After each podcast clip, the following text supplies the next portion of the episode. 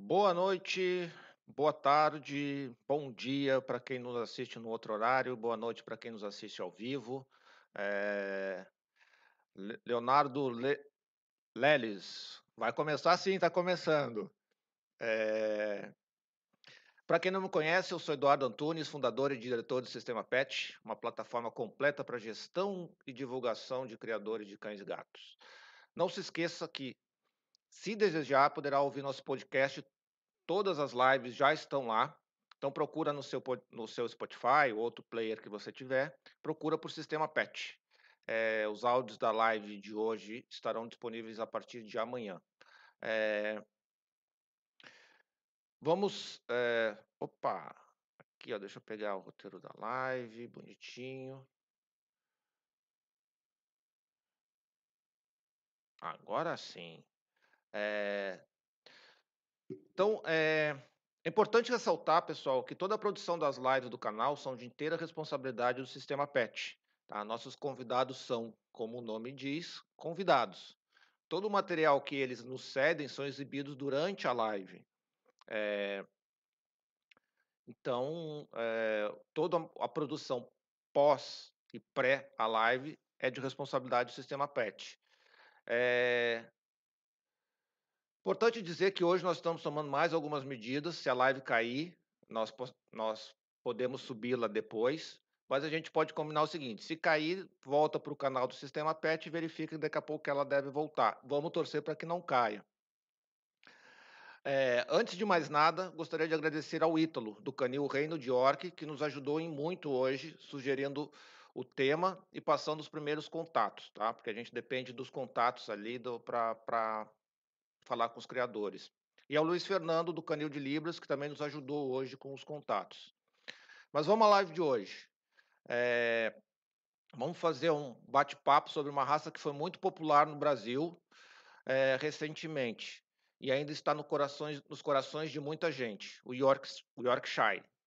É, Para isso, convidamos três criadores sensacionais para nos passar um pouco dos seus conhecimentos sobre como é conviver com eles o Aderson Tavares, do BR Saint Germain Yorks, Michael Zunta, do Zunta Yorks, e Regina Perrone, do Pardelas.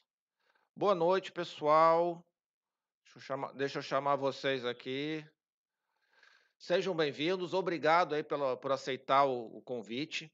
É, a gente vai passar ao longo do bate-papo, pessoal, a gente vai passar algumas fotos que eles nos cederam Tá? Então, enquanto a gente estiver conversando, de vez em quando vai aparecer algumas fotos é, dos canis aqui, dos, dos animais dos, dos nossos convidados. Então, obrigado mais uma vez. Eu vou começar aqui a palavra com, com o Aderson. Aderson, né?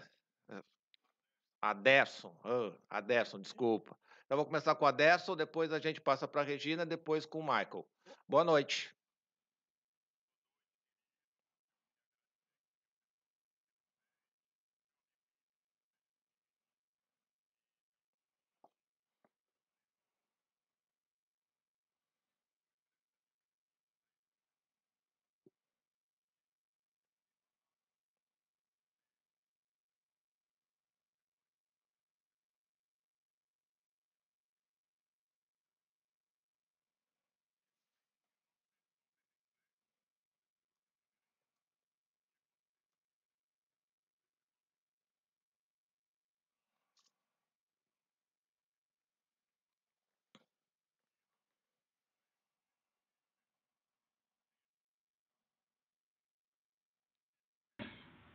E é um prazer imenso e espero que seja um bate-papo bem legal e leve. Boa noite, Regina. A palavra está contigo. Boa noite, muito obrigada pelo convite. É um prazer estar aqui com outros dois grandes amigos e grandes criadores. E eu comecei, eu sou a velhinha daqui, comecei em 1973 a criar York crio desde essa época. Há muita gente que começou comigo, ou já faleceu, ou já não continuou, e, e eu estou aqui, ainda criando. Ah, e vocês, rapazes, não eram nem nascidos.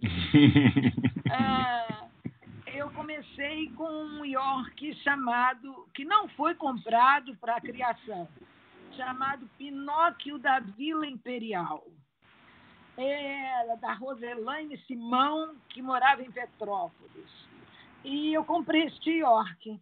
Com a morte dele prematura, eu fiquei tão triste, porque ocorreu um acidente e ele morreu com três anos. Eu fiquei tão triste que eu disse: eu não posso ter um só. Um só, se faltar. Então, eu comprei o segundo York para começar uma criação. E aí eu comecei comprando uma fêmea esse macho, Yuri, que foi campeão, foi para a exposição, naquela época em que o padrão você olhava e dizia, e diferente do que é hoje em dia, e realmente diferente do que é hoje em dia. Uhum. E ele, e eu comprei uma fêmea, e daí eu fui começando a criar. Aí comecei a criar os meus. Foi assim que comecei. Legal. É, Michael, tá contigo a palavra. Boa noite. Obrigado. Boa noite, pessoal. Boa noite, Eduardo, Regina, Desson. Obrigado pelo, pelo convite que, que me foi concedido. Eu fico muito feliz em poder dar voz aqui o que a gente ama fazer, que é criar York mesmo. Então, boa noite para todo mundo. Boa noite para quem está nos acompanhando.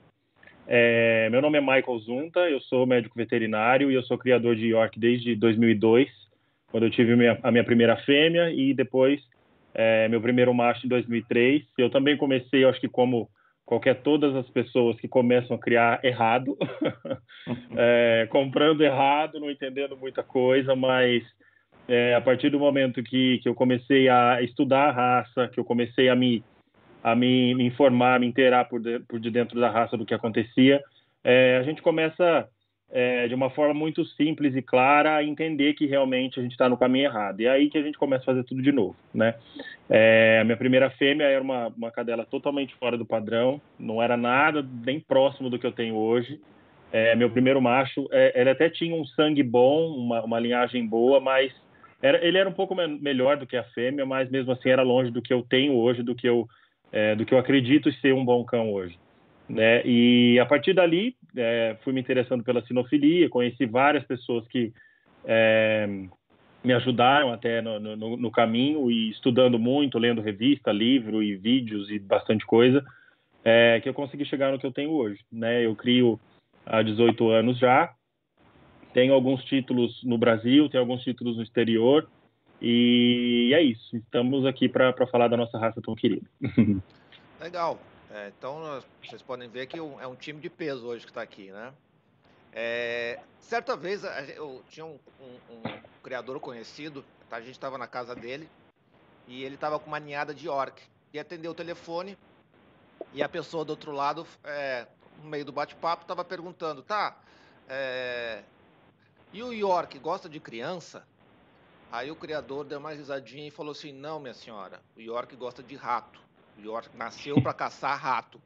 É, claro que foi uma, foi todo mundo riu, mas aí eu vou trazer essa história com, com, com um gancho para saber exatamente dessa, dessa história. É, como que a raça nasceu? É, como é que ela se desenvolveu? O nome dela tem a ver com a região da Inglaterra ou não, ou, é, ou não tem a ver?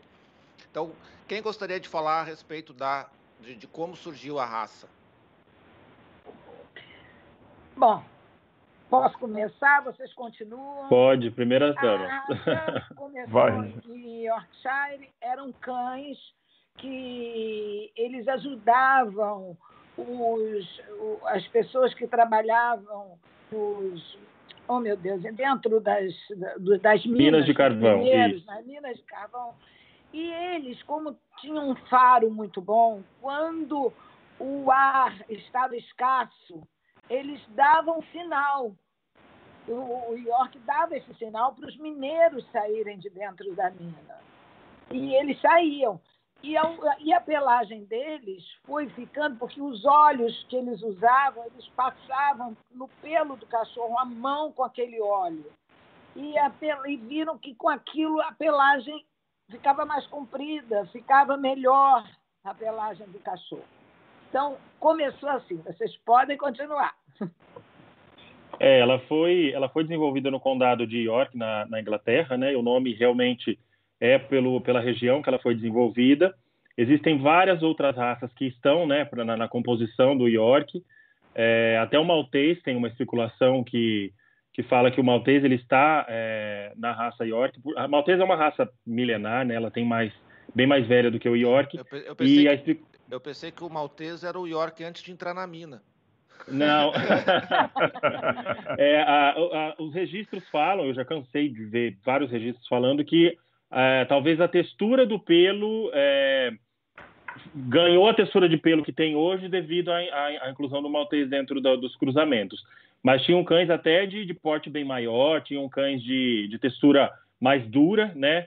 É, e aí essa especulação há de que o maltês também está na, na, composição do York. Né? E como a Regina já falou, eram cães usados para trabalho, né? É, para serem caçadores de ratos nessas minas de carvão que os, os mineiros trabalhavam.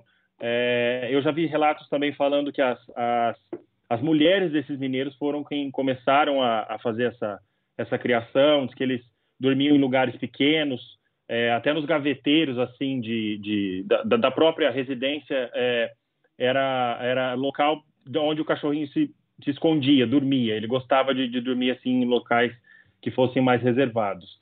É, talvez até pela própria história de, de gostar de, de, de, entrar em pequenos espaços, né? Minas de carvão, elas são escuras, são apertadas e acabam tendo é, o animal talvez se sinta protegido e goste mesmo de ficar nesses lugares pequenos. Né? Eu acho que é basicamente isso. Legal. Adesso, é, quer acrescentar algo?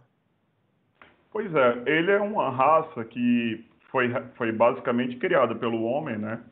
Ele teve muita interferência de outras raças, como o pessoal já falou. O Sky Terrier, que é um cachorro bem mais comprido, é, o, velho Terrier negro, negro tan. E a cor do Yorkshire, que antigamente ele era bem mais escuro, tem até inclusive relação por conta dele entrar na mina. Se fosse um cachorro branco, uma coisa assim, ele sairia sempre muito sujo, né? Então, por, por conta disso, o corpo dele é escuro para ele não poder ficar tão sujo assim ao entrar na mina. E ele tem essas partes douradas, o tão, o caramelo, né, no, no, no rosto, nas patas, para ser visto na escuridão da mina, né? Com então, iluminação, quer... né? Exato. Então, quer dizer, tudo tem um porquê. É uma raça realmente que foi feita pelo homem, manipulada pelo homem. E ele tem um instinto de caça até hoje muito apurado, é uma raça muito vivaz. Mas, basicamente, a história do. Ele foi criado assim, na Inglaterra, na Grã-Bretanha, e tem sido, é, com a ajuda de criadores responsáveis, melhorado até hoje, né? Ah, legal. Alguém sabe como é que ele chegou no Brasil, não?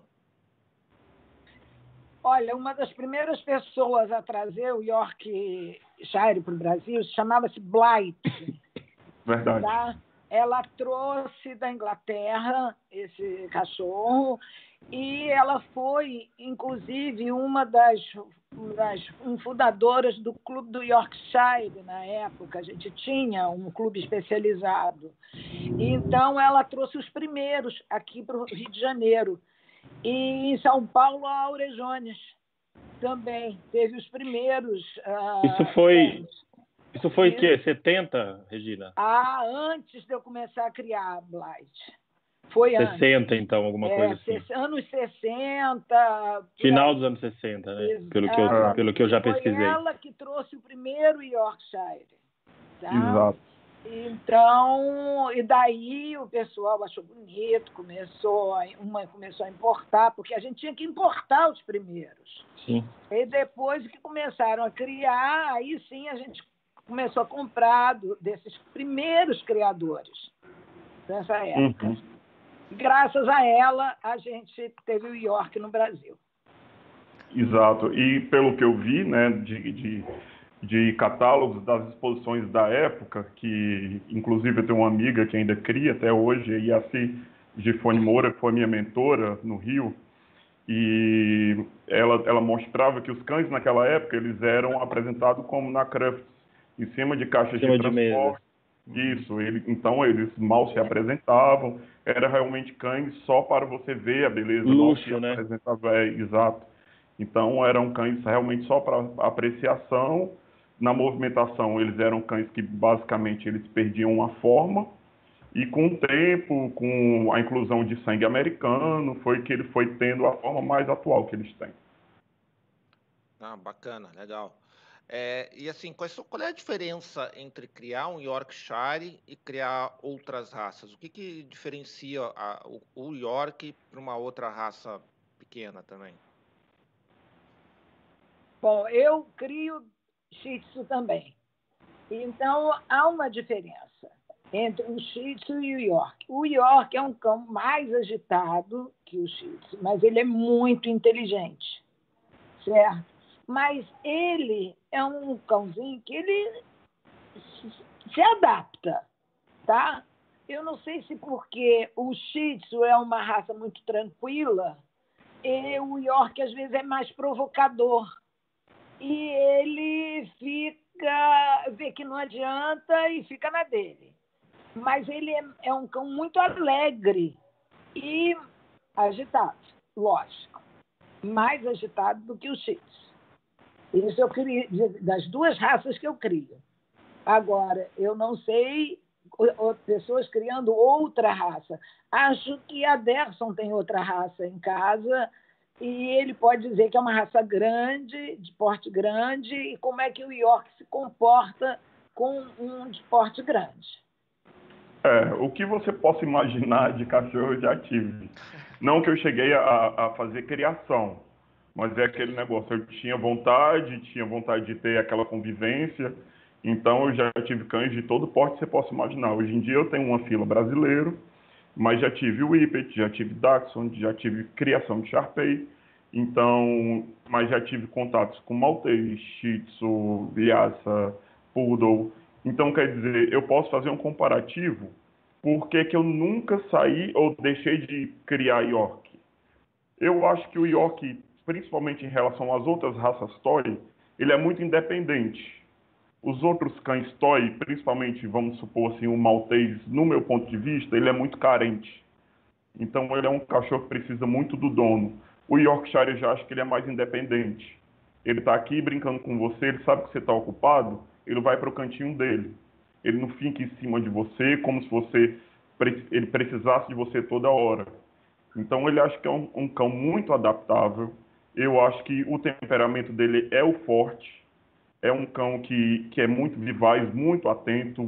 É, ele faz a alegria da casa, mas ele não é muito, ele não vai para o extremo. Então ele não chega a ser um cachorro chato.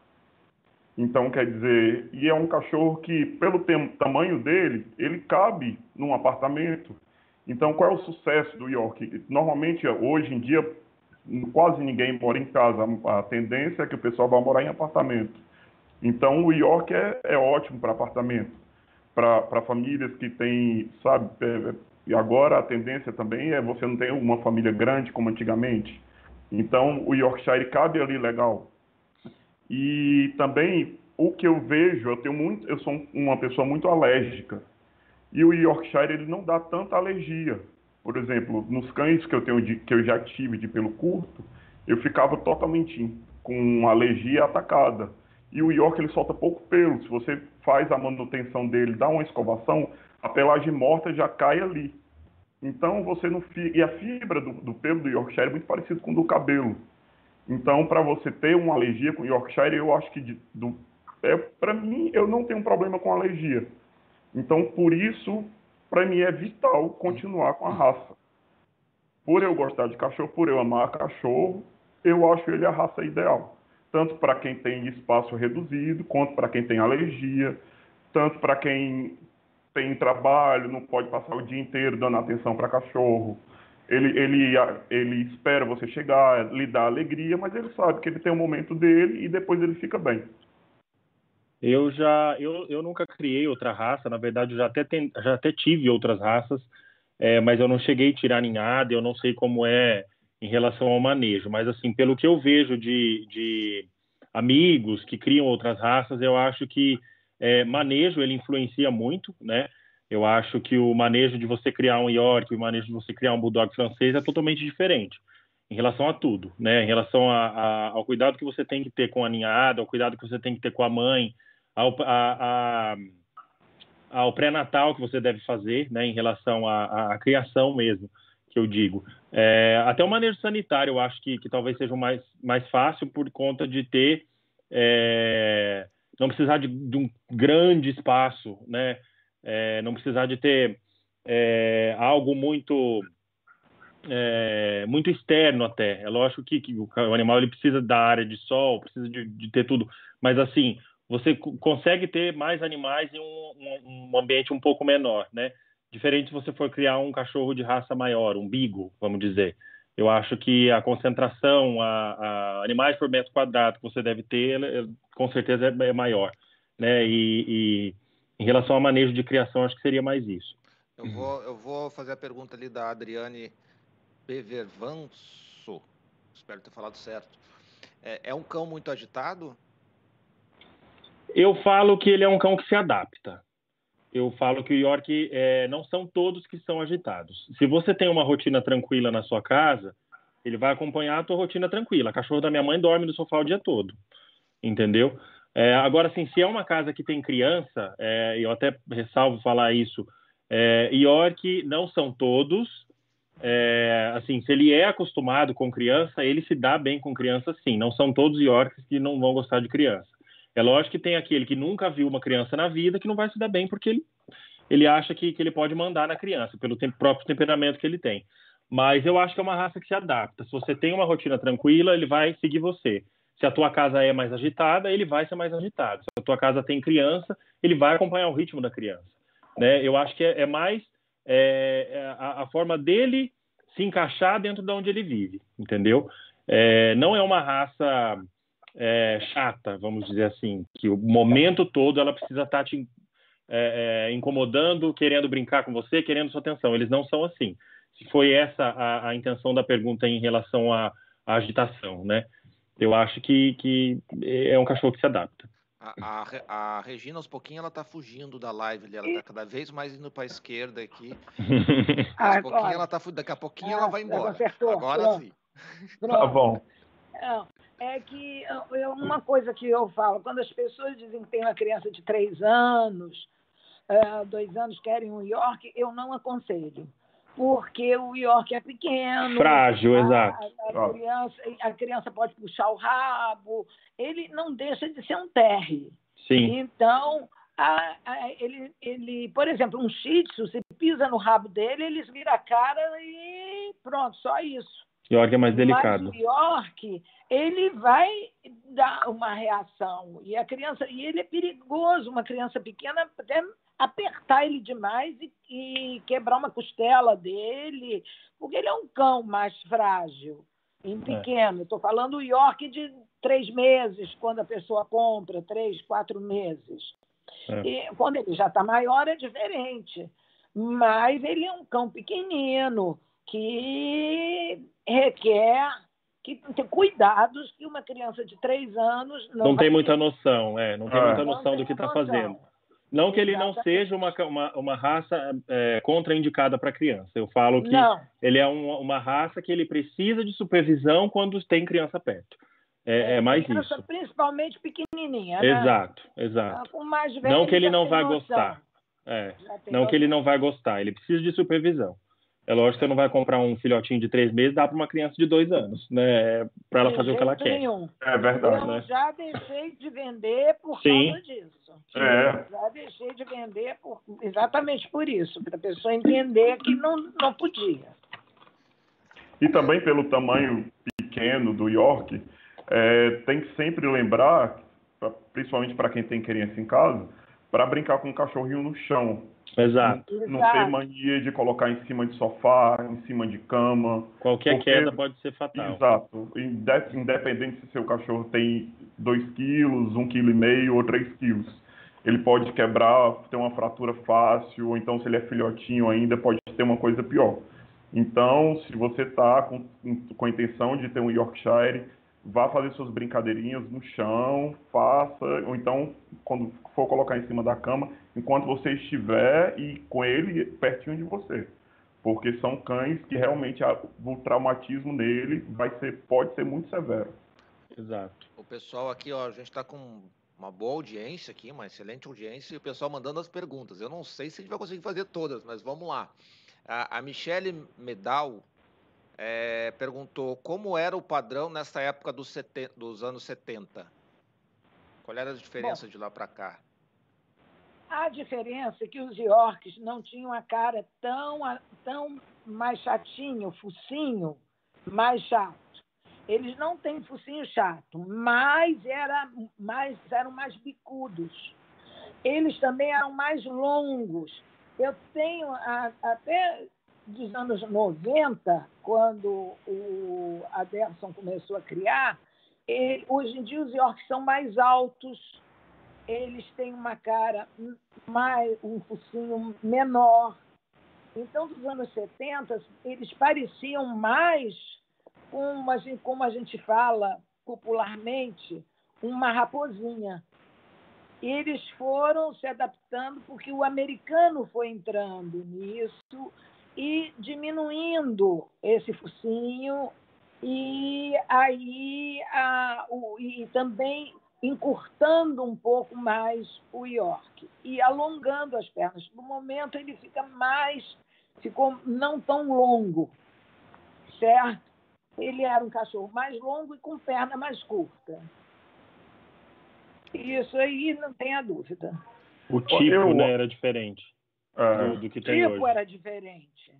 O, é... E eram mais escuros também. Sim. Exato. Hoje em dia, eu tenho foto aí da minha cachorra que ganhou a raça na Mundial e ganhou também junto com a minha filha, Fabiana, a, com a Michelle Billings, em 94, acho que foi Mundial da Argentina. Eu vou, eu vou ver, se eu, vou ver se eu acho a foto aqui, só um pouquinho. É, é, ela, essa cachorra, você, ela foi muito famosa, Lilibet, todo mundo sabia quem era Lilibet, ganhou foto, essa foto muitos aí, best shows e era uma cachorra que você vai ver que, primeiro, que não se exigia tanto uma pelagem tão longa. E é uma cachorra que você vai ver que tinha mais focinho do que os de hoje. Ela, ela já era mais quadradinha, um pouco mais quadrada. Foi uma última foto que eu te mandei. Ah, era um pouco mais quadrada do que os primeiros, do que o primeiro que eu tive. Mas não é exatamente o, o de hoje, mais escura também. Ela era mais escura. Quando o, eu. O York tinha mais, mais, infiltração também o, na, no TAM.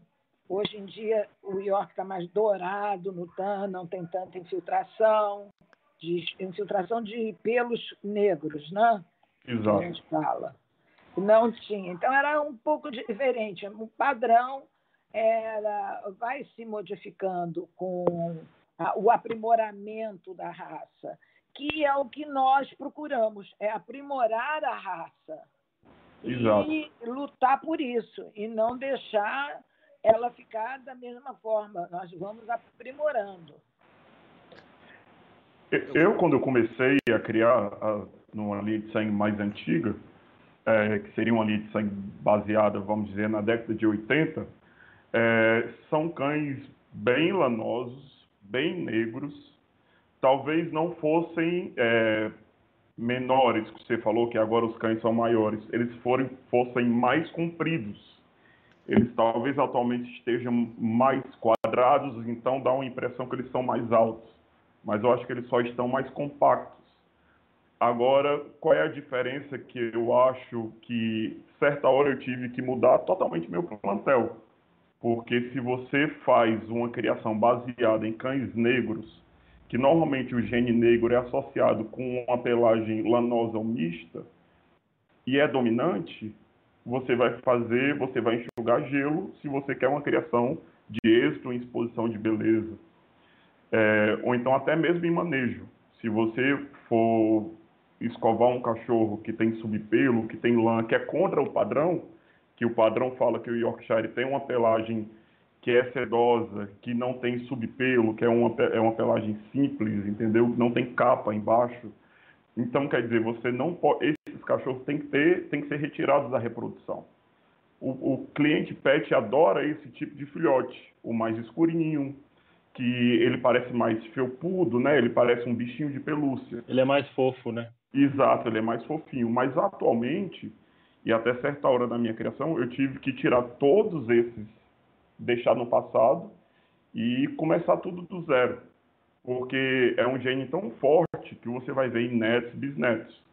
Então, eu acho que a diferença, não da década de 70 mas da história da raça, ou então da evolução até o que a gente procura hoje em dia como York, não ideal, mas assim o que a gente tenta fazer é um cachorro que tem a pelagem seda, que tem a cor mais aproximada do que a gente quer do padrão, que é um azul aço puxado mais para o escuro, e um tan dourado que seja um castanho assim vivo, né? Não seja um tan morto, um tan assim como não tivesse opaco.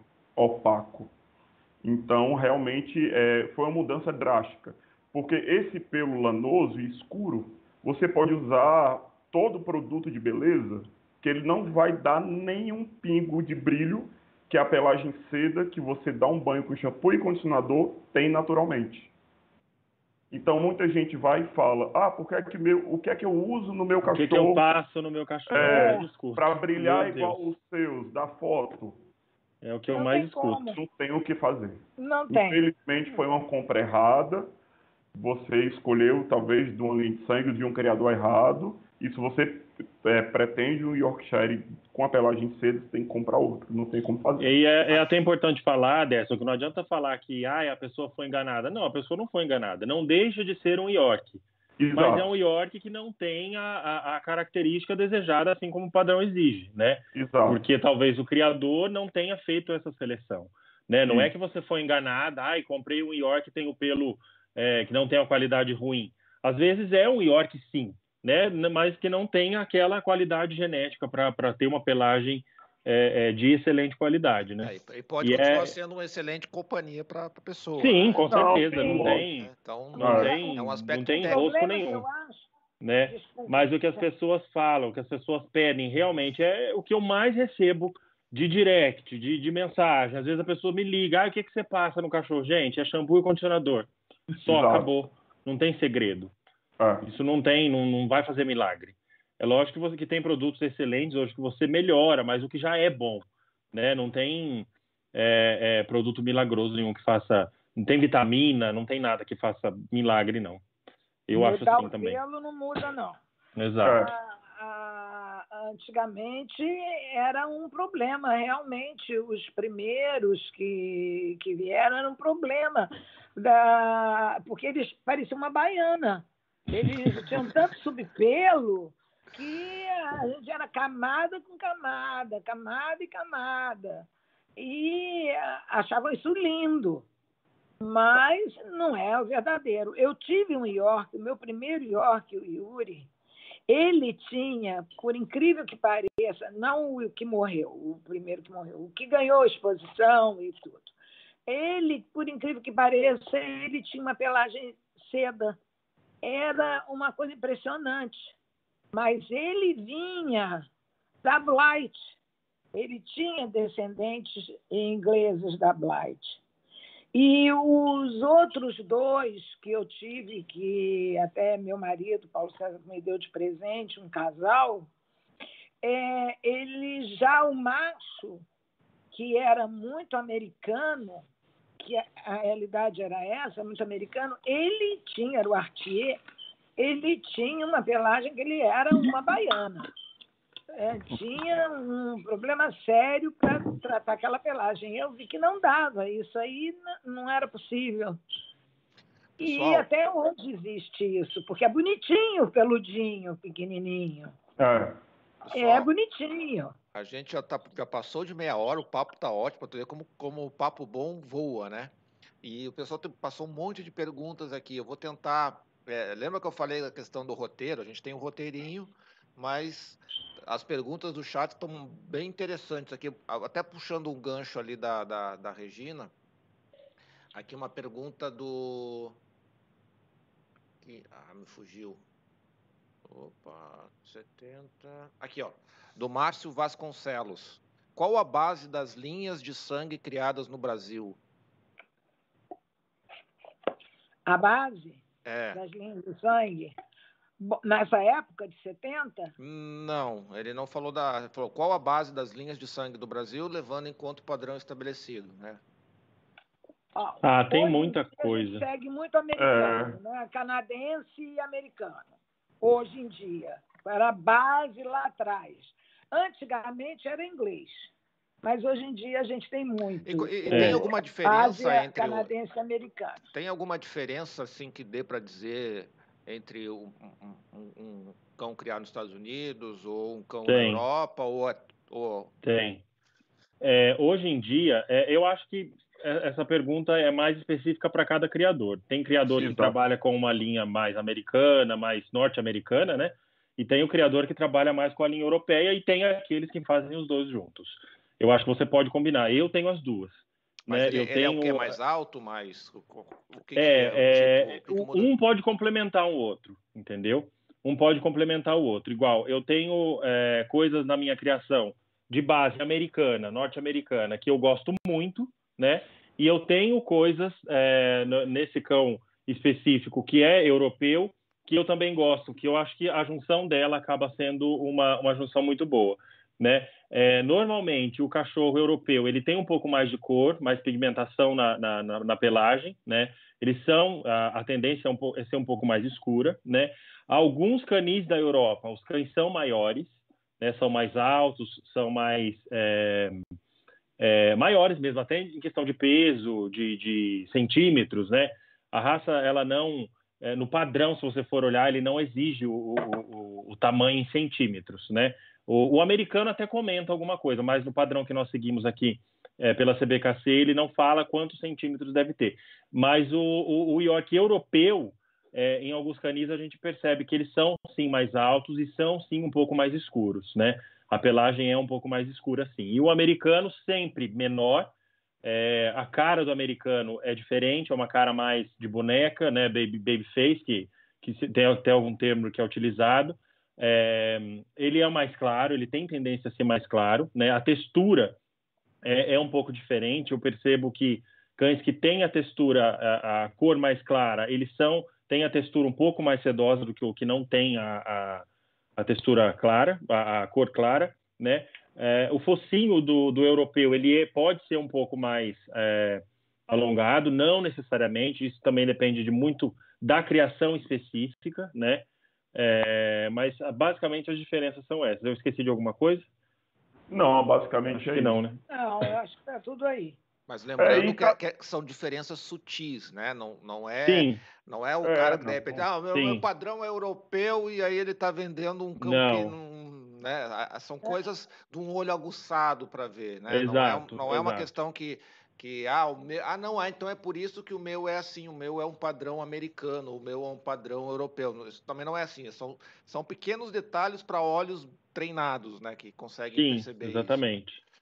E cada canil segue a linha de sangue, e não vou nem falar a linha de sangue, mas o tipo que mais agrada, né? Lógico que antes de você agradar um juiz ou qualquer coisa, você tem que agradar você mesmo. Uhum. Porque aí daí você vai complementando uma linha de sangue que você acha que deveria. Por exemplo, eu, eu trabalho com linha de sangue, um, um canil basicamente canadense, que tem linha de sangue canadense e, e americana. Então, o, o, e o europeu que tem também é baseado nessa mesma linha de sangue. Mas certa hora agora eu tenho que abrir, porque eu já trabalhei muito em cima do mesmo sangue. Mas aí é porque eu gosto desse tipo. Então é, é muito assim, você vai pegando uma, acha que tem que ter um tamanho maior, ou então depois de você tanto utilizar dentro de casa, vão aumentando as qualidades e os defeitos também. Então, por isso que é muito importante você fazer e deixar a criação para quem sabe fazer. E principalmente o tipo de acasalamento, porque senão, se você tentar fazer um acasalamento entre parentes, ou principalmente entre parentes muito próximos, você pode ter problema muito sério.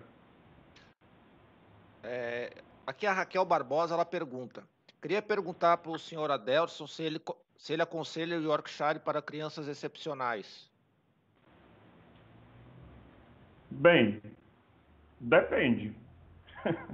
eu estou rindo porque ela é uma grande amiga minha. então, eu acho que é o seguinte, é a mesma maneira. Depende do, do, do grau e de, da situação dessa criança.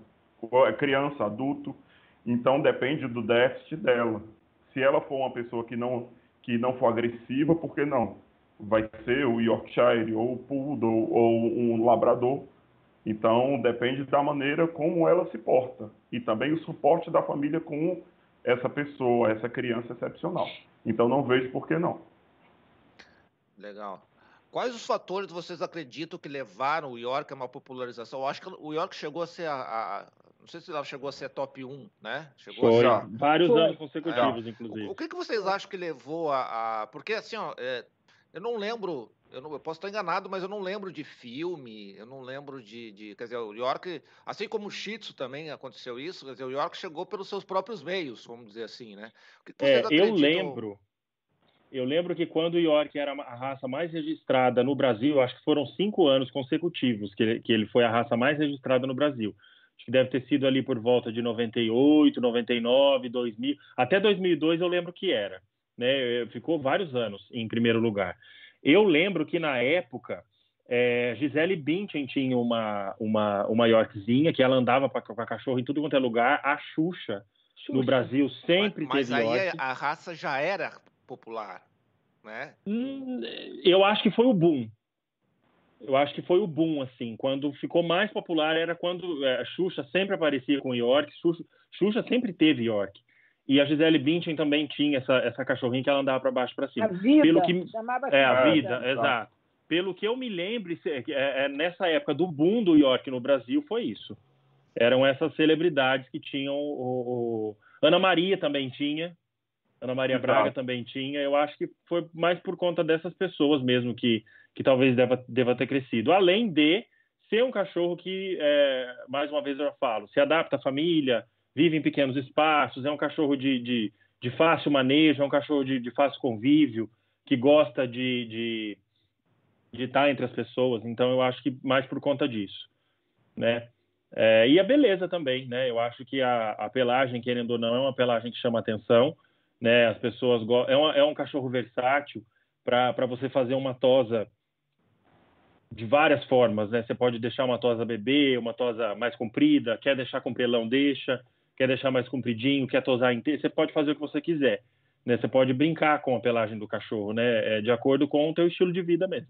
E, e do que você quer Parece pra... uma, uma pelagem de uma manutenção mais não tão. Mais fácil. Quando não tem um subpelo que em nós, alguma coisa né, assim. É, ela é fácil é, porque é assim, ela, ela exige escovação, sem dúvida. Se quer ter o pelo, o cachorro, o pelo do cachorro comprido, tem que escovar no mínimo três vezes na semana, três vezes no mínimo, né? É, quer ter a, a pelagem é, mais curta, tosa, né? E é mais fácil. Eu acho que é, é, é a facilidade do, do, do, manejo, eu acho que também pode ser um fator que, que influencia a ser um cachorro escolhido por uma família na hora de uma aquisição. E mesmo assim, eu acredito que por ele não ter branco, né, como o maltês, o shih tzu, então Quer dizer, é mais fácil, não precisa ficar lavando. Não suja, é. Não suja, ele está sempre mais limpinho. O pelo para secar é num instante. É. Então, quer dizer, é um cachorro fácil de manter. É um cachorro é que. É muito mais fácil. Eu é prático. dois. É, entre Shih Tzu e York não tem. York, é. É. Não tem Aí, comparação. Não tem, Porque não o tem. eu preciso lavar as patas dele todos os dias. Eu, que não tenho raspados. Raspados é diferente. Então, o, pelo, o peludo, para ir para uma exposição, você tem que lavar as patas todo dia, lavar os bigodes. O York não, ele já é, tem um tam amarelado. É, a é. realidade é essa, é um cantão castanho. Então, ele não vai se sujar com essa facilidade. Ele é, muito, é mais fácil de manutenção, fora que não tem subpelo, não tem aquela quantidade. Você, em, em 40 minutos, ele está pronto. Exato. E é um cachorro bem menor também, né, é Menor. É menor. É, o, o, o Shih Tzu tem o quê? 6, 7 quilos. York, 2, 3 no máximo. Não, o ah, Shih né? Tzu né? vai de 5, tenho, eu tenho de 5, 5,5, porque o padrão pede de 4,5 a 8 quilos. Uhum. 8,5. Então, você fica ali dentro do padrão, mais ou menos assim. E o York não, o máximo dele é 3,100. Tá é. Dentro do padrão, se você for ver o padrão, o máximo é 3,100. É de 1,100 a 3,100. Eu é. opto por Yorks medianos. Puxando essa, essa, questão do, do, pelo, assim, quer dizer, para um, um criador, a, a tosa no, na, na, no, no, manejo do dia a dia é a ferramenta ideal assim para facilitar, né? Com certeza. Para quem tem, para quem tem mais, é, eu, eu adoto uma, uma, um protocolo, né? Os meus cachorros eles ficam peludos em toda a fase é, que está em predisposição, tudo. Depois que acaba de predisposição, fechou o título, faz as coisas, eu aí eu mantenho sempre raspadinho, né? Não tem como, eu, eu assim até tem como, mas eu acho assim é muito mais trabalhoso você tentar tirar é, ninhada de uma fêmea com pelo.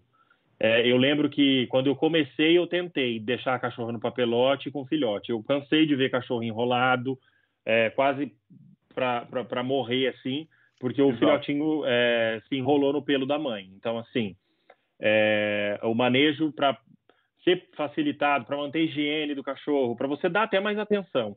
É, quando você tem vive em matilha, né, do, num canil, na rotina de um canil, sem dúvida. Quem está reproduzindo com pelinho cortado, quem não está reproduzindo e não vai para exposição, com pelo é, com manutenção para exposição. Mas sem dúvida ajuda muito sim. E é melhor focar no que você vai para a exposição e deixar ele de uma maneira bem melhor, quase um cachorro impecável, dar atenção muito mais para ele e deixar os outros brincando no quintal, saindo. Não que o de papelote não possa fazer isso, mas assim, depois aí você tem que dar um banho, tem que ajeitar, tem que refazer o papelote. E depois que eles fazem a campanha de exposição, deixa com a tosa bonitinha e eles vão viver a vida dele normal. Regina, não foge da live, Regina. Fica aí. eu vou indo pro lado. É, eu vi. Pessoal, assim, ó, tem um monte de perguntas, tá? Um monte de Vamos perguntas. Lá. É, não esqueçam de deixar o like. Se você ainda não deixou o like, não esqueçam de se inscrever no canal. Depois vocês podem olhar e quem não viu, a gente tem várias outras lives de outras raças, de outros assuntos. Então não esqueçam de deixar o like aí e se inscrever. Tá? Toda semana a gente está fazendo no mínimo uma live, falando no mínimo de uma raça, mas a gente vai estar tá, tá sempre procurando trazer outros temas. É, gostaria de de, buscar para de perguntar para vocês, em termos assim, a, o York, ok, foi super popular, foi campeão de, de registros. E o que, que aconteceu com a raça? Quais foram os problemas que isso. Porque a gente consegue agora, com um pouquinho mais passado do tempo, analisar assim, o que que. Quais foram os, os, os, Porque uma raça próxima à extinção, a gente já viu na, na, na live do Pequinês, quem não viu, dá uma olhada lá. Quer dizer, a, a raça popular é a raça à beira da extinção. Né? É, é e o que, que aconteceu com, com o York, né? Que, que graças a criadores como vocês estão é, mantendo o York é, é, dentro do padrão, dentro da, de saúde e tudo. Mas o que, que aconteceu na visão de vocês com, com, com a criação quando se popularizou? Quais foram os, os estragos ou quais foram os benefícios que podem também ter, ter surgido com, com, com isso? Quando se popularizou, o que, que aconteceu? A, muita gente quis diminuir muito o York, para o York ser o cão de madame dentro da bolsinha, Exato. um petzinho bem pequenininho. O que, que aconteceu? Começou com prognatismo avançado o York. Segundo lugar, moleiras abertas, porque um York muito pequeno tem moleira aberta. Um, outra coisa, a dentição cai muito cedo. O York já, já é um cachorro que a gente tem que tomar muito cuidado com a dentição. Ele é tártaro. tártaro. Então, eu tenho um filho que é especialista em boca e ele sempre fala o tártaro ataca o coração. Então, você tem que tomar muito cuidado com isso. Mas eles caem muito cedo. São muito frágeis. As perninhas deles, desses pequenininhos, são gravetinhos. É, ele é um cachorro de ossatura muito frágil. É. Ossatura super frágil. E da hidrocefalia também. Exato. Ah. Também da hidrocefalia. Então as pessoas diminuíram demais para popularizar, acharam, ah, vende, esse cachorro vende. E começam a diminuir, diminuir, diminuir, e dá nisso. E começa a afetar e, a saúde, né? já começa a, a, ter transtornos de saúde. Você, como Exato. veterinário, sabe muito bem disso. Sim. Então, é um problema sério essa diminuição extremada. Muito caso de hipoglicemia, colapso de traqueia, problema respiratório, cardíaco, moleira, moleira aberta. Então, quer dizer, e tem muita gente baseada que só existe quando liga, quero o cachorro micro, mini, zero, toy, seja o nome que for. E é um cachorro, você promete que não vai passar de um quilo, um quilo e duzentos. Gente, você quer comprar um cachorro, você não quer comprar um chaveiro. Porque se você imaginar que o máximo que no padrão tem atual da FCI são 3,2 kg, é um cachorro pequeno. Exato. Então, é um cachorro que dá para você alçar, dá para você andar com ele embaixo do seu braço, levar para todo lugar. Então, por que que você quer um cachorro tão pequeno? Miniatura então, da miniatura, né? Exato. Exato. Então, eu acho que quanto menor o cachorro, maior o problema. É. Então, ele fica até meio deformado, fica com a cara, sabe, o focinho falta dentária, fica com a cara, o olho muito prominente, entendeu? fica o, o focinho totalmente diferente, uma cara de shih tzu. E, e, fora, assim, a anatomia do cachorro em si, é um cachorro que parece de brinquedo. Mas tem gente e criadores totalmente irresponsáveis que criam baseado somente em tamanho. Exato. Porque vende, vende, entendeu? Vende, o pequenininho vende bastante. Agora você está acabando o trabalho de um bando de gente legal, responsável, que faz de tudo para preservar a raça. Algo a mais, Michael, ou tá? É, eu acho que é um trabalho de conscientização que nós, criadores, devemos fazer, mesmo com a pessoa que procura a gente. É, eu, o que eu vejo também, eu percebo que as pessoas, quando me perguntam assim, ah, mas o seu é um micro, o que, que eu vejo? A pessoa acha que é, pode comprar um cachorro meu e meu cachorro vai ficar com 5, 6 quilos, igual vê muito por aí. Entendeu? Uhum. Eu acho que o medo também é um pouco disso. Porque te, eu já vi, gente, York de 9 quilos. Entendeu? Nossa. O cachorro então, assim, a pessoa, é, é, o medo da pessoa querer um pequeno é ver esses cachorros que ficam grandes, entendeu? Aí eu procuro sempre conscientizar, eu falo, eu explico, né? Ó, não funciona assim, é assim, é assim, assado. É, existem cães um pouco maiores, mas eu aqui, a minha, a minha forma de trabalhar, eu trabalho com cães que ficam de tanto até tanto. É aí que eu, aí a pessoa acaba entendendo o que, que é, é a, a relacionar o tamanho, né? É, mas eu acho que você tem que ser um trabalho feito de é, tijolinho, sabe? Você falar ah. ali para a pessoa e explicar, porque a pessoa é totalmente leiga, o que eu vejo. A pessoa procura no Google, York, como comprar um York. Entendeu? Só vê porcaria ali. Só vê coisa que. É, é, algumas informações até erradas, entendeu?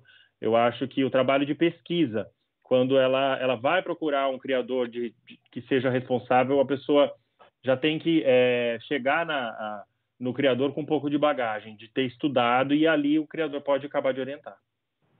E eu ainda, eu ainda até digo que, por exemplo, se você acasalar, vamos supor, um casal de 2,3 kg, 2,500, pode vir a acontecer de nascer um filhote de ninhada bem pequeno. Sim, sim. Mas isso não é a nossa intenção. Isso não. é porque a genética acontece, entendeu? Genética é coisa individual, né? Exato. Eu acho que pode é muito do indivíduo. acontecer, exato. Mas isso não é o nosso meio, não é nossa vontade que isso exista. E quando a gente vende, ninguém vende, ah, eu tenho um micrinho aqui para você. Não, nasceu um pequeno na ninhada e esse requer melhores, maiores cuidados. Se você quiser, eu tenho esse aqui. Beleza. Eu vou tentar passar um vídeo que o Michael passou para gente. É, acho que foi da, da, da Westminster, né? Sim. Michael. Eu vou tentar passar, vai ser a primeira vez que eu vou tentar passar o vídeo, então se não rolar, a gente volta para cá. E aí eu é já legal. emendo a pergunta, e aí você já pode responder, começando com você, Michael. Como você se diferencia é, da, na criação de, de York, já que ela está tão competitiva? Uhum. Você vai passar o vídeo e quer que eu responda? exato, já estou passando o vídeo aí, já vai, já vai falando. A gente está vendo não, né? Não, tá não tá passando no. Não. É segredo, só para quem tá lá no YouTube, tá vendo? eu acho assim, a forma de, de, de me diferenciar, talvez. Eu acho que a, a, base de tudo é respeitar o cachorro, respeitar o bicho. Eu acho que é, você é um bom criador quando você entende que o cachorro ele tem uma vida, ele é um ser vivo, né? Ele merece respeito e ele precisa de, de respeito em tudo que você for fazer com ele. Né? Eu acho que a base de to toda é essa. É, a base de criar é, cães que se destacam numa exposição, eu acho que é muito estudo, sem dúvida nenhuma, né? É, é você ter bastante olho também, você saber avaliar um bom cachorro, você saber onde procurar é, é, essas linhas que fazem a diferença, você saber ter um bom relacionamento com, com uma pessoa que seja experiente na raça mesmo. Eu acho que isso ajuda muito, né? É, e, e, com certeza, para um, um, cachorro se destacar numa exposição, ele tem que ter um, um, um bom treinamento, né? Desde filhotinho, né? É, ele tem que ser é, condicionado a, a, a, estar no meio de pessoas, a não se importar com barulho, a, a ser um cachorro dócil, né? Não pode ser um cachorro medroso. É, eu acho que e o estado que o cachorro tem que ser apresentado também, isso aí é, eu acho que é um, uma das situações que mais fazem diferença. Se o animal está com a pelagem bem cuidada, se ele tem a manutenção dele feita corretamente, se ele está bem preparado para ser apresentado na, numa exposição de beleza, eu acho que é um, um, uma das coisas que mais eh, fazem sucesso em relação a isso, né? Como se destacar numa criação assim, já que tem tantas outras pessoas boas que, que fazem o mesmo trabalho. Legal, eu vou passar eu agora então, a palavra para a Regina, ela pode falar, enquanto isso eu vou passando algumas fotos. Eu já passei essas fotos, mas vou passar de novo as fotos que ela mandou para a gente aqui. Tá. Bom, eu acho que o Michael disse praticamente tudo como tem que ser um, um cachorro para uma criação e o que a gente tem que fazer.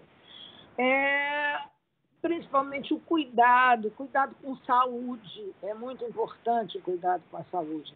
Você ter sempre dentro da sua criação um, um, veterinário que acompanhe. No meu caso, eu tenho dois filhos que são, então, para mim, tá aí o Michael é veterinário. Mas você tem que ter o acompanhamento do veterinário, porque na própria criação, na, na raça, existem, sempre existe mais um problema. O York, eu acho que, pelo que desses anos todos que eu já vi, o maior problema dele, quando ele está velhinho, é, o, o que aparece mais é problema renal. E qual é, qual é a expectativa de vida de New York? Ah, eu tive com a Lilibet durou 19 anos. A então, média é de, é, de 12 a 15, né? A minha é, primeira morreu com 17. Os meus, é. os meus Yorks, a não ser esse que eu tive de, de coisa, são todos acima de 15. Mas eles têm uma assistência bárbara é, veterinária bárbara. Então é 15, 16, 17 e até 19, que foi o máximo que eu cheguei é, em, em idade de York. É uma raça que vive é. bastante. É, vive bastante. Aliás, o cão, quanto menor, o cão menor vive muito mais. Vive mais, é, sim. Maior. Isso não tem dúvida. Mas a assistência veterinária é muito importante. É, é, ele tem que ter, apareceu qualquer coisa, você tem que ter um, um, em toda, em ninhada, em tudo, você tem que ter um médico, um veterinário assistente. Pessoal que cria, que passa anos, ah, só dou vacina, ou dou vacina de quinta categoria, ah, não, não vê a parte dentária, não vê a parte alérgica, se o cachorro tem uma alergia, não olha nada disso, não fica olhando, tomando conta, aquele carinho com o cachorro para ver se ele está urinando bem. E tudo isso é muito importante. Você tem que ter, sempre, se você cria, se você é criador, você tem que estar com um olho muito atento a tudo nos bichinhos. Ele é um ser vivo que precisa de atenção. Bacana. Eu vou passar agora a palavra para o Aderson. Da mesma maneira, então, assim, como é, como é que você se diferencia é, nessa, nessa competição aí, nessa concorrência de mercado entre os criadores de, de York? Como se diferenciar? Eu conto isso na tá passando as, as, as, imagens que você passou, tá? Tá, você está falando na concorrência de mercado ou em mercado, exposição? Mercado, não, mercado. Ah, não. Tá. É, mercado já é um pouco diferente de exposição. É porque é o seguinte, normalmente o pessoal, primeiro a gente investe bastante em linha de sangue, importação, é, em saúde, dá uma ração super prêmio, é, verme, fica em vermífugo em dia, dá remédio para ectoparasita dos cães, fica o canil todo mundo com a saúde perfeita. Fora isso, a gente faz acasalamento todo programado, a gente já fica com o filhote pensando em quem a gente vai acasalar. E depois disso, a gente tem que escolher bastante o cliente que vai receber esse cachorro. Às vezes é muito melhor a gente pegar e vender para um cliente pet muito bom, que vai castrar nosso cachorro, porque eu acho o ideal e a gente conscientizar o cliente que de companhia que deve castrar o cachorro, deixar cachorro para criação para, para criadores e simplesmente as outras pessoas elas vão numa, numa corrida tão grande de fazer cachorro de qualquer maneira e colocar pelo de qualquer maneira, achando que pelo vai chamar atenção, vai ganhar uma exposição, e às vezes não é isso. Acima de tudo, o cachorro tem que ter tem corpo, tem anatomia, você tem que saber estrutura, dinâmica, movimentação do cachorro, para depois disso você construir um cachorro em cima daquilo. E em cima de cada cachorro você escolhe o macho, a fêmea, para fazer o acasalamento e tirar um filhote legal. Porque senão você só está cruzando cachorro com cachorrinho para tirar filhotinho. Indiferente se o pai e a mãe têm a barba virando no chão. Mas eu não acredito que você vá muito longe. Perfeito. Pessoal, a gente já passou de uma hora. Eu vou fazer algumas perguntinhas é, rápidas aqui. Então, gostaria que vocês tentassem ser um pouquinho mais sucintos agora nessas perguntas. É, Ai, relação... Minha bateria está acabando. Estou aqui apavorada. é, mas tá, tá, na, tá na energia? Está na energia, mas não sei por que está acabando. Eita. É, mas vamos lá então, vamos lá, rapidinho lá. Em termos de infraestrutura é, para um criador, o que, que ele tem que ver? Ele tem que ter alguma coisa em especial, ou algum cuidado que ele tem que ter com relação a montar uma infraestrutura para criar? Começando agora pro, pro, pelo, pelo Aderson aqui de baixo. Bem, aí depende do tamanho do seu plantel. Eu acho que o seu cachorro não pode viver enclausurado em gaiola. Ele tem que ver, ele tem que ter o exercício, tem que pegar sol, mesmo que no final do dia ele vá dormir, sabe, num quarto, num, num, numa, numa corredeira, numa coisa assim. Mas acima de tudo você tem que respeitar o animal, dar um espaço legal para ele e ele não pode nascer e morrer dentro de uma gaiola. Porque daí você não está respeitando o animal, você não merece o dinheiro da venda do filhote. Eu acho que, sem dúvida, bem-estar animal é, é o principal ponto da, da boa criação, né? Ver se o cachorro está confortável onde ele vive, né? Ver se o cachorro tem interação com a própria espécie também. Eu acho que tem que ter o, o, o momento de soltura onde ele interage com os outros. É, eu acho que, em relação à infraestrutura de canil, a maternidade, sem dúvida, ser separada do, do, dos demais, né? Não pode ser no mesmo ambiente que os cães que não estão em reprodução ficam, é, até por uma questão sanitária, né, de, de, manejo de vacina, de limpeza, é totalmente outra, totalmente diferenciada, né?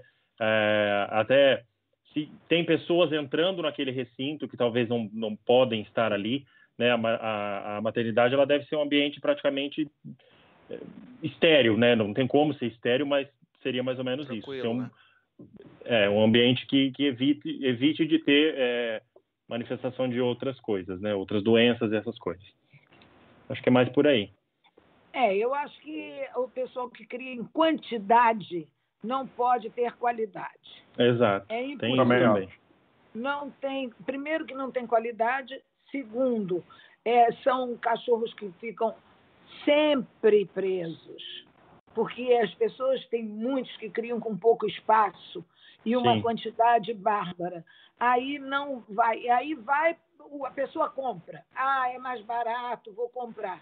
Esse cachorro vem com vários problemas, até com sinomose, parvovirose. Por quê?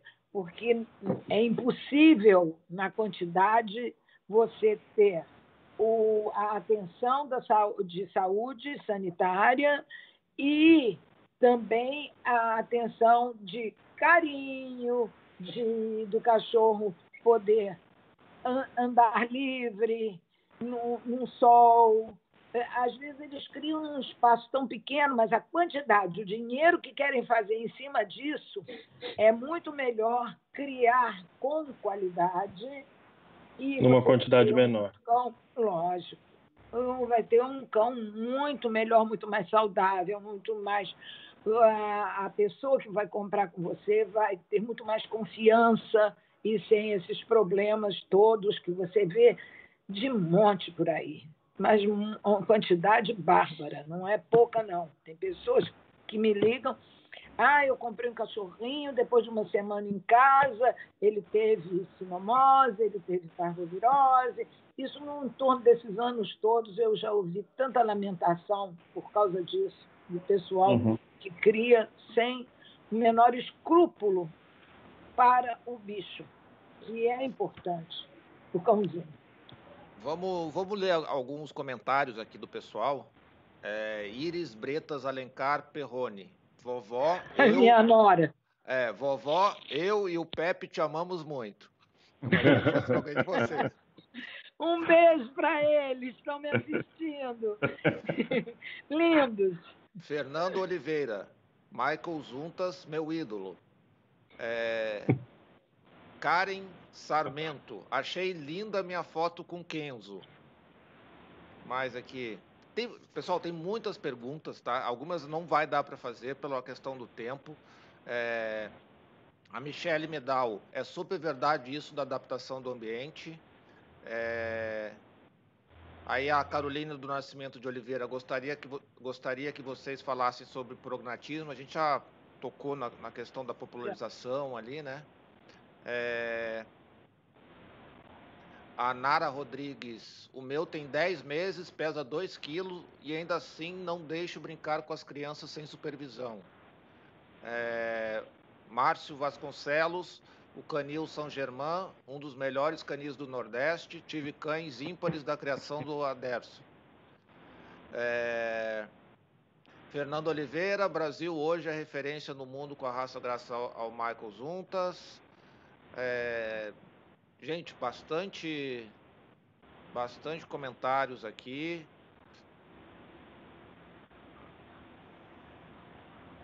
Aí algumas, algumas questões que não vai dar para a gente já aqui a, a Michele de novo, qual a longevidade do York, a gente já respondeu isso. Aqui Adriane Bevervanso, desculpe meu, meu desconhecimento. Com o aprimoramento da raça e mudança de funcionalidade, não seria mais adequado que estivesse entre os cães de luxo, com, como o grupo 9? Olha, nos Estados Unidos e no Canadá ele faz parte do grupo Toy, né? Do grupo de cães de companhia e luxo. Mas é o negócio seguinte, é que a gente segue as regras da FCI e ele, ele é um terrier, porque ele, no fundo, ele não perdeu a alma dele de caçador e ele está no subgrupo 4, que são os cães de luxo, né? De companhia. companhia. Então, quer dizer, ele está num subgrupo, mas a gente não pode esquecer por que, que o cão foi feito. Então, ele é um de cão de companhia, mas a alma dele é o de terra. Então, bacana. Aqui o Edgar Pereira faz uma, uma pergunta bem interessante aqui. O que cada criador faz com os cães assim que para de, de acasalar? Doam, continuam no canil?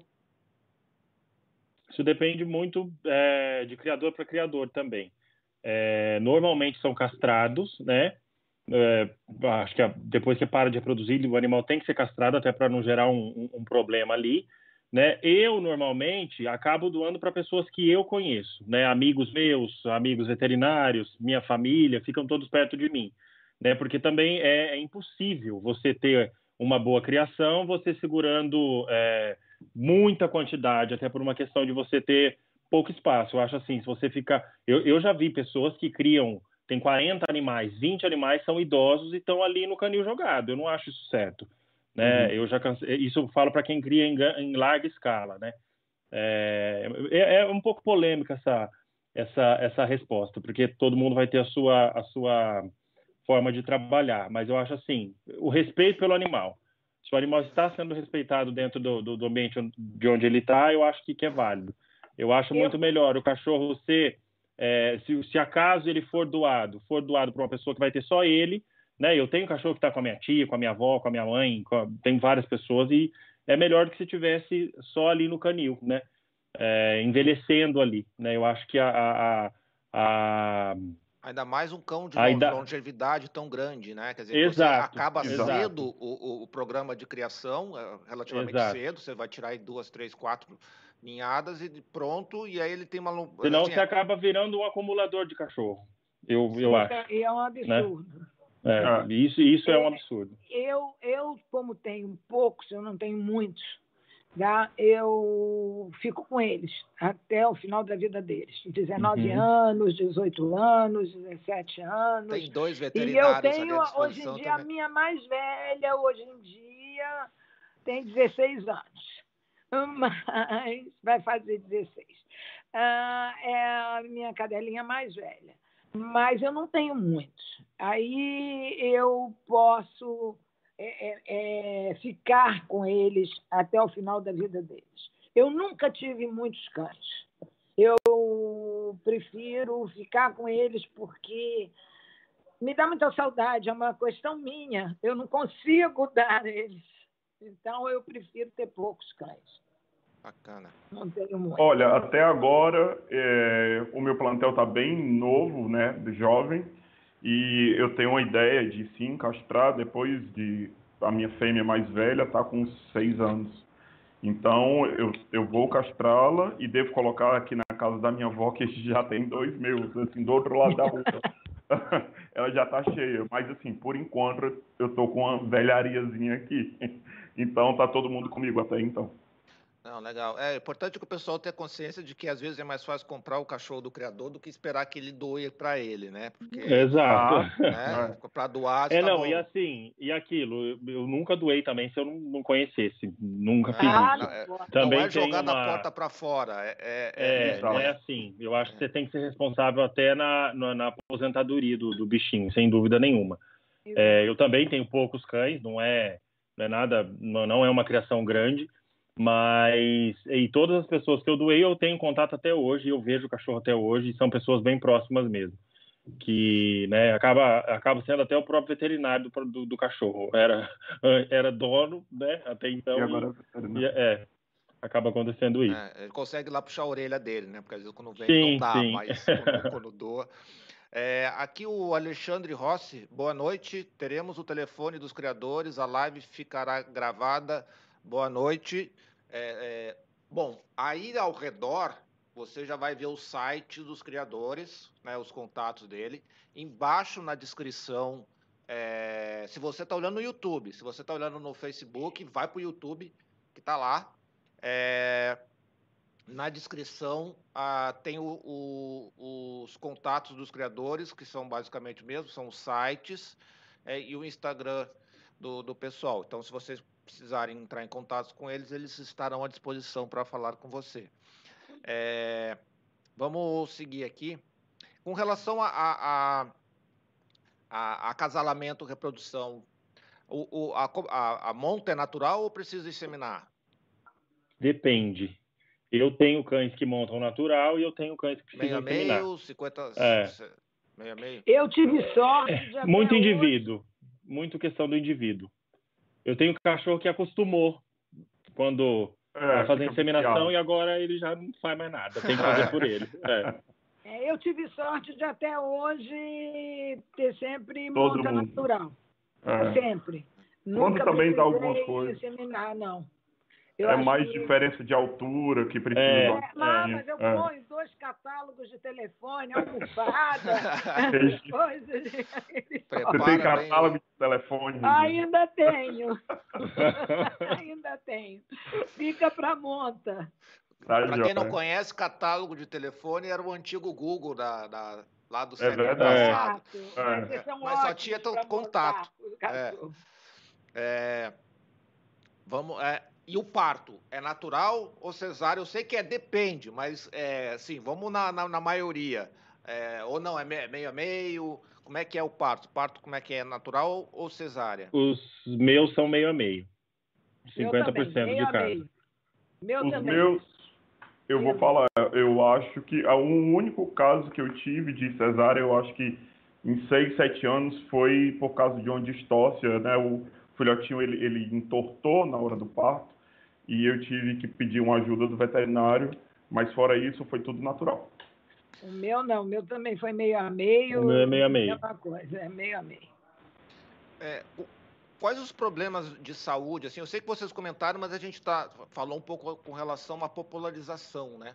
Mas quais os problemas de saúde que, que, que o criador tem que ficar um pouco mais atento ali para na hora de acasalar ou na hora para perceber ou para fazer um planejamento correto de na criação? Assim, assim como toda raça, toda raça vai ter seu, sua condição, né? A gente fala, as pessoas acham, ai, é, vou comprar de tal, mas eu sei que ele não vai ter. Não, não necessariamente. O cachorro, o cachorro de raça pura, ele é predisposto a ter uma condição de saúde é, de acordo com a sua raça, né? O York ele tem algumas é, condições de saúde que, que são relacionadas à raça, né? Por ser um York, né? Ele pode apresentar aquilo. As mais comuns são é, colapso de traqueia, né? Que é quando o anelzinho traqueal ali ele colaba e é, de, de, repente por uma agitação do cachorro, o anelzinho traqueal ele colaba e aí depois ele solta e o cachorro faz o barulho de como se tivesse engasgado. Isso é muito comum na raça, né? Luxação de patela também é muito comum na raça, que é quando o, o joelho sai fora do lugar. É, ele tem uma o sulco da, da do osso ali, ele é um pouco raso, então acaba o joelhinho saindo do lugar, uhum. né? São alguns graus também que são é, é, aceitáveis. São aceitáveis, né? Tem cachorro que é, é, lógico que um criador, se ele vê que o cachorro tem um grau 4 de patela, é lógico que ele não deve reproduzir, né? É, que mais? Displasia é, da retina, talvez. É, é, é verdade. É, displasia de retina do cristalino, né? É, pode ser uma doença que pode afetar a raça também, colapso de traqueia, a necrose séptica da cabeça do fêmur, que é hum, uma, uma, um pedacinho do, do, a cabecinha do osso ali do fêmur, ele para de receber irrigação e aquela parte necrosa e, e o animal é, tem que ser operado porque não está recebendo a irrigação naquela parte do osso e ele causa dor e de repente precisa operar. É, shunt hepático também já foi muito mais comum. Eu, é, graças a Deus, em todos esses anos eu nunca nem vi. Né? Então, assim, é uma, uma, um desvio porto-cava da, da, da, veia, do fígado, que pode também gerar um problema hepático.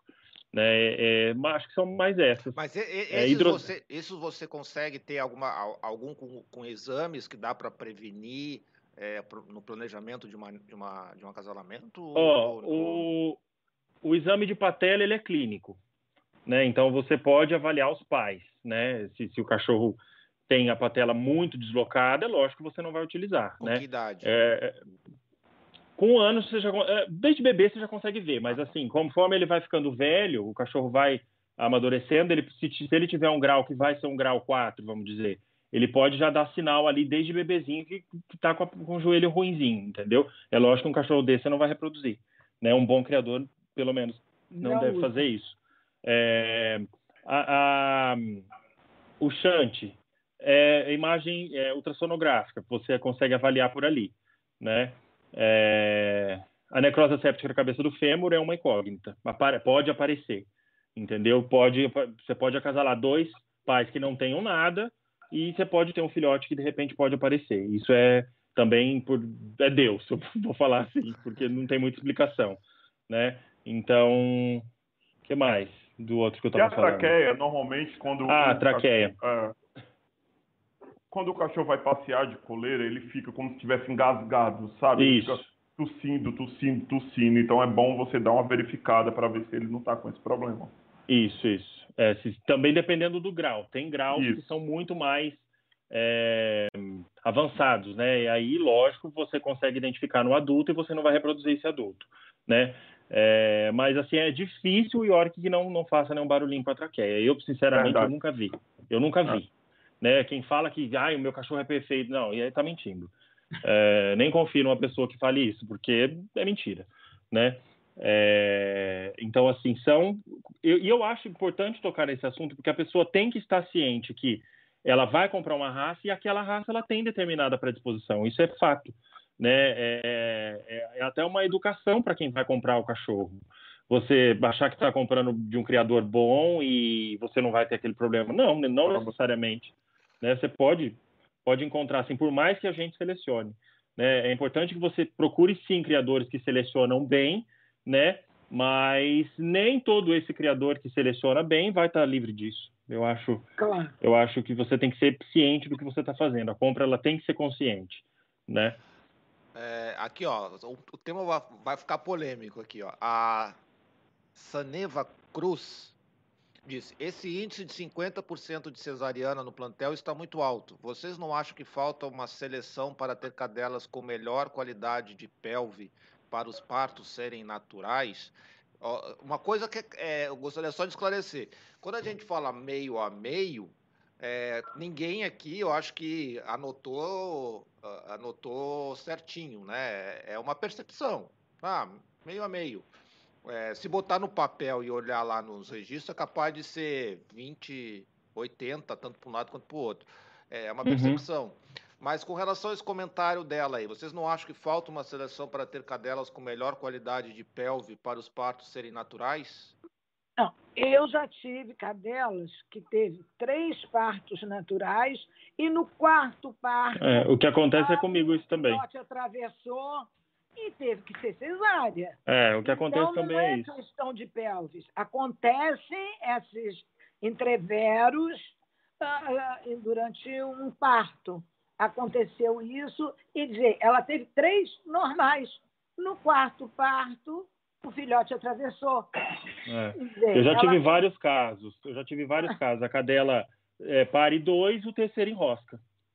Entendeu? Exatamente. Vários casos de, da, então, da cadela, é o primeiro parto ser cesárea e os outros partos todos serem normais. Então, assim, é Também é muito meio relativo isso. Também é bem relativo assim. isso. É muito né? relativo, não é questão de pelvis. Ninhada numerosa. Ninhada numerosa, ah. normalmente, quando é, tem mais filhote, o filhote nasce o menor, é ele nasce mais fácil. O que é uma ninhada, a ninhada numerosa? numerosa é mais Cinco, fácil. seis. De... Exato. É, eu, eu já, tive, eu já tive uma cadela pequena né? que teve cinco filhotes. Aí entendeu? Era bem pequena. Nasce tudo pequenininho e super rápido. E é, a mesma é cadela no outro parto teve dois filhotes que ficaram enormes e não conseguiu nascer. Então, assim, não é muito questão em relação à pelve, não. Claro que não é.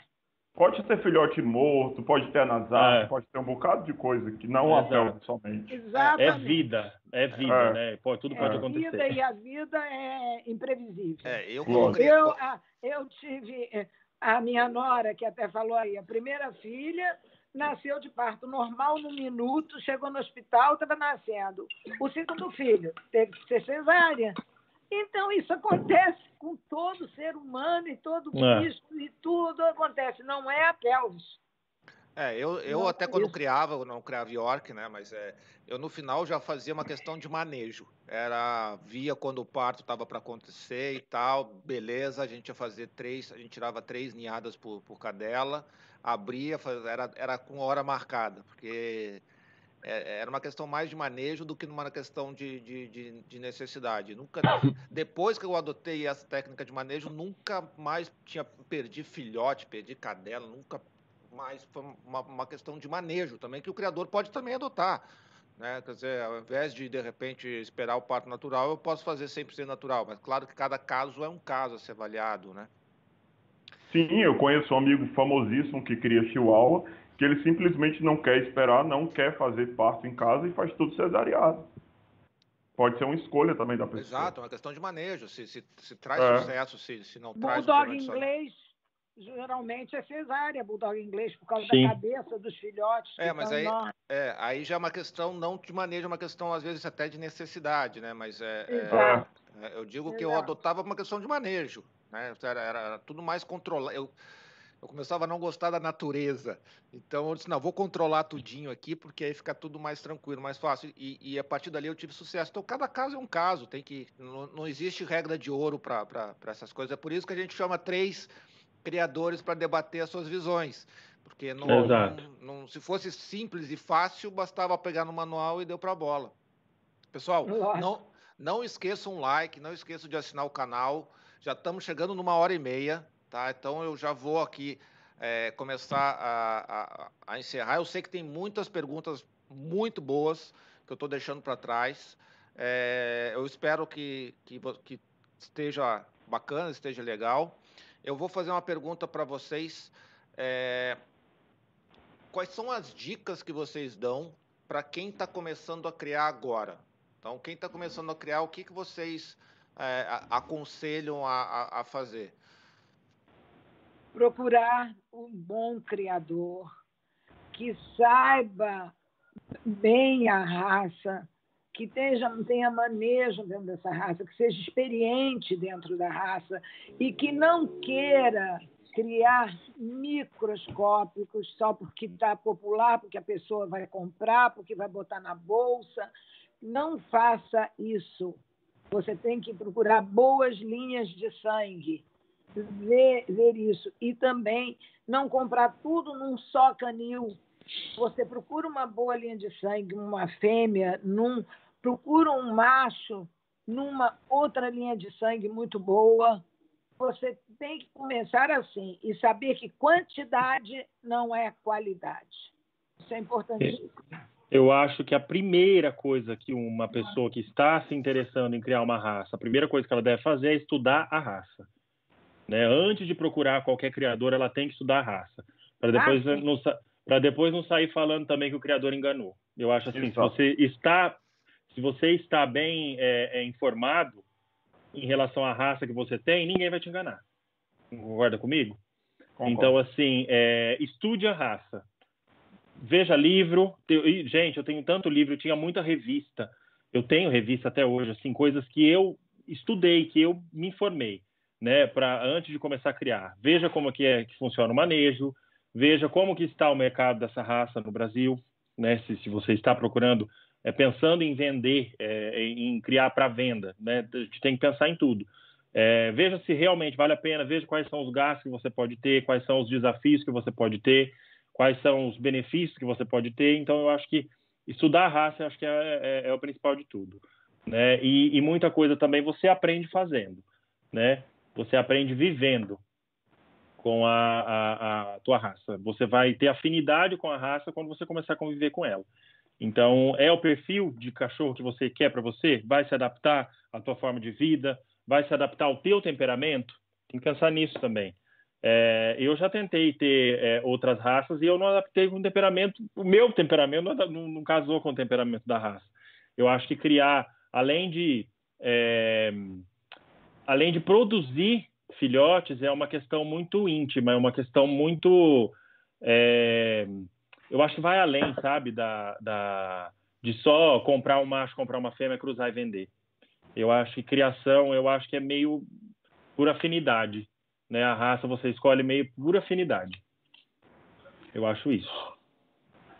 Eu acho que você criar cachorro pensando em ganhar dinheiro é meio que um tiro no pé. Tá errado por aí. É, Também. Assim, eu vou dizer, eu acho que todo mundo aqui queria muito tempo, eu acho que talvez a gente consiga se manter. Então, isso. e olha com o tanto que gasto que a gente tem com exposição e tudo isso, com produtos de primeira, funcionário e tudo que vem isso. atrás. Eu acho que acima de tudo você tem que se apaixonar por aquilo que você vai fazer, independente do que você vai fazer. Eu crio Yorkshire porque eu sou completamente apaixonado, sempre fui, o Michael também foi, a Regina adora York. Então, quer dizer, você, e quando você for se meter nessa raça, você vá atrás de tudo que tem de informação sobre isso. Vá, vá no Google, pergunte, converse com criadores antigos. Imagina por que, que tem criadores que estão tanto tempo no mercado e, se, e eles estão fazendo até hoje alguma coisa de sucesso, ou então alguma coisa deu bom no meio da história. Senão eles já teriam sumido, como muita gente aparece e desaparece. Por é conta, pergunte os outros clientes dele com, o que é que eles venderam, pergunte é, o, o, como é que eles tratam o cliente, entendeu? Vá, vá buscar, vá, vá, procurar linha de sangue, vá procurar pedigree, vá saber o tipo de cachorro que você gosta, o tipo de público que você quer buscar, mas acima de tudo, o bem-estar animal, o, o gostar do cachorro é o básico do básico para você começar a criar. E você tem que gostar. E escute você... os mais velhos. Escute os mais velhos. Tente ter um mentor. E se você achar um bom criador que abrir uma porta e vender um cachorro bacana, seja bem legal e honesto com ele. É, e você tem que gostar de cachorro. Tem que gostar muito. É, porque é o você, zero, tem, zero. você se dedica. Eu já tive parto aqui em Natal, em Ano Novo, e que eu estou em casa para poder fazer o parto. É, então, você tem que gostar. Agora, criar, pensando, ah, vou ganhar dinheiro, eu tenho uma, uma, maneira de eu ganhar dinheiro, mas não gosto de cachorro, então põe tudo de lado. Pode esquecer. Isso aí, é. tem muita gente que faz isso, que cria pra, só para ganhar o dinheiro. Então, isso aí não é válido. Você tem que gostar e amar o que você faz. Aliás, como tudo na vida, né? É. Tudo que você e outra faz, dica, os bons criadores no Brasil estão diminuindo cada vez mais. Anderson, tá falhando. Então, tá falhando. foi legal com tá A, B ou C, vai no Tá. ciclo, vai se fechando. Tá me ouvindo agora? Só um pouquinho, só um pouquinho. Tu tá, tá falhando eu tenho, a internet tá dando uma uma engasgada. Agora dá, dá para ouvir? Dá, agora Tá. dá, dá para ver. Então, quer dizer, atualmente, o número de criadores bons no Brasil, não estou dizendo que eu seja, estou falando na, no- na atualidade, está cada vez menor. Então, se você pretende criar excelência, e se alguém quiser vender a você, você seja legal, honesto e diga realmente o que você quer. Porque acaba virando um efeito dominó e as portas se fecham e chega uma certa hora que você não consegue mais comprar de ninguém. É, perfeito. Pessoal, eu sempre faço essa pergunta para todos os criadores que a gente já, já, já conversou, e basicamente todo mundo fala a mesma coisa. Quer dizer, estude, é, procure um criador, né, eu, eu- eu- gosto de resumir, procure um bom mentor, né, e tenha humildade, né, que é aquilo que o Aderson falou, quer dizer, é, você pode ter 20 anos de, de criação, 30 anos de criação e você está sempre aprendendo. Sempre tem quem chegou ontem está ensinando.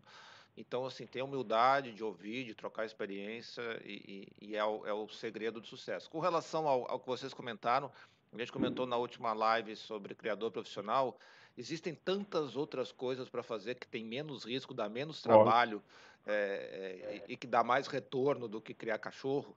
Quer dizer, então você, você- pode até viver de, de ganhar de, de, de- cachorro, mas você sabe que você vai trabalhar pra caramba, né? Vai.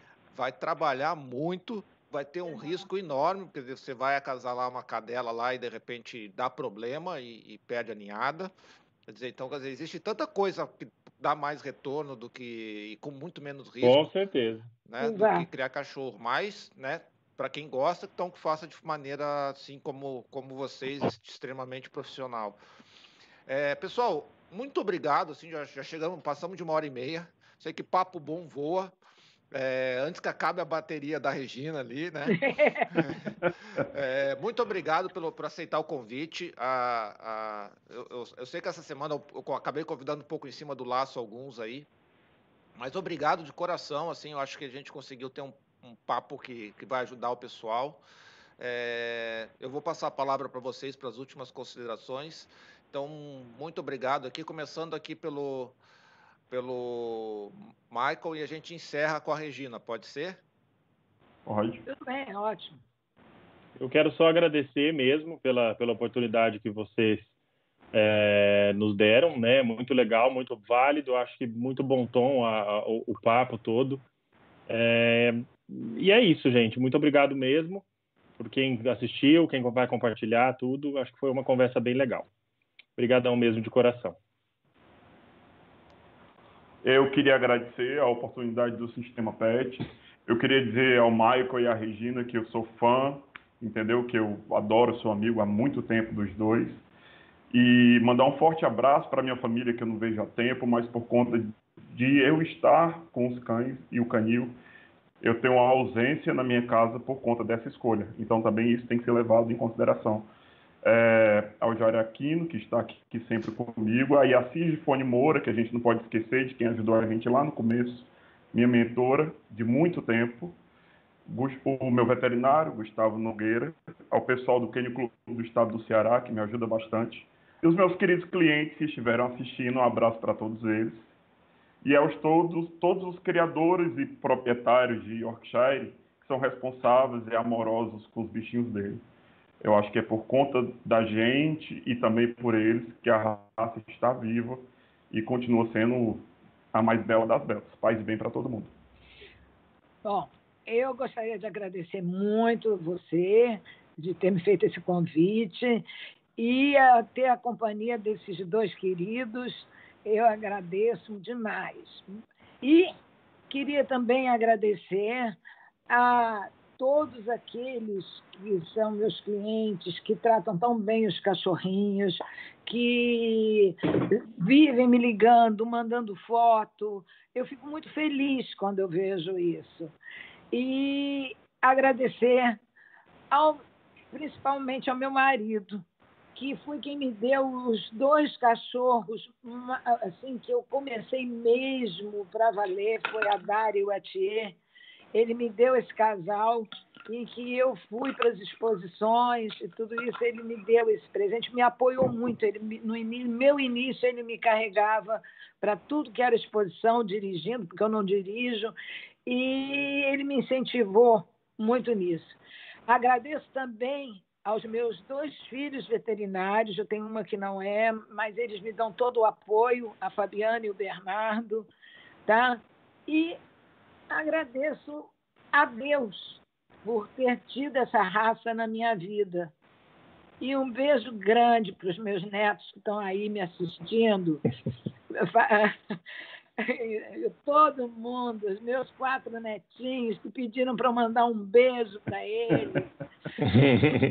A Bibi, Linda. O Enzo, o Pepe e a Isabela. Um beijo grande para vocês. Eu sou vovó, não posso deixar de falar isso. Isso aí. Tá bom? Muito obrigada. Então, obrigado, pessoal. É, a você, não esqueça o like antes de sair. Não esqueça o like, se inscreva no canal. Tá? É, aqui na descrição, para quem nos, quem nos olha no, no YouTube, a gente deixou também o nosso blog. Tá? Então, nosso blog tem muito material para criador. Tá? Então, é interessante você dar uma olhadinha lá. O contato dos criadores também está aqui no, na descrição. Então, muitas perguntas. Eu, eu quero agradecer demais aí a audiência. É, obrigado pela participação. A gente leu todas as perguntas que, que, que conseguiu, né? Para ler todos, a gente ia mais umas duas, três horas aí a noite adentro. Então, a participação de vocês é, é muito importante, é muito legal. É, algumas perguntas podem, de repente, vocês podem entrar em contato com o criador e fazer para eles mesmos. É, então, semana que vem a gente deve estar trazendo mais, mais uma novidade, tá? E com uma raça nova. E vamos ver se a gente consegue também falar sobre um, um outro tema interessante. Só vai saber quem se inscreveu. O YouTube vai, vai divulgar para vocês o assunto, tá? Então, é, se inscrevam, deixa o like, sininho, aquela coisa toda do, do, do YouTube. E a gente também está subindo o áudio dessa live para o Spotify, para o Deezer, enfim, para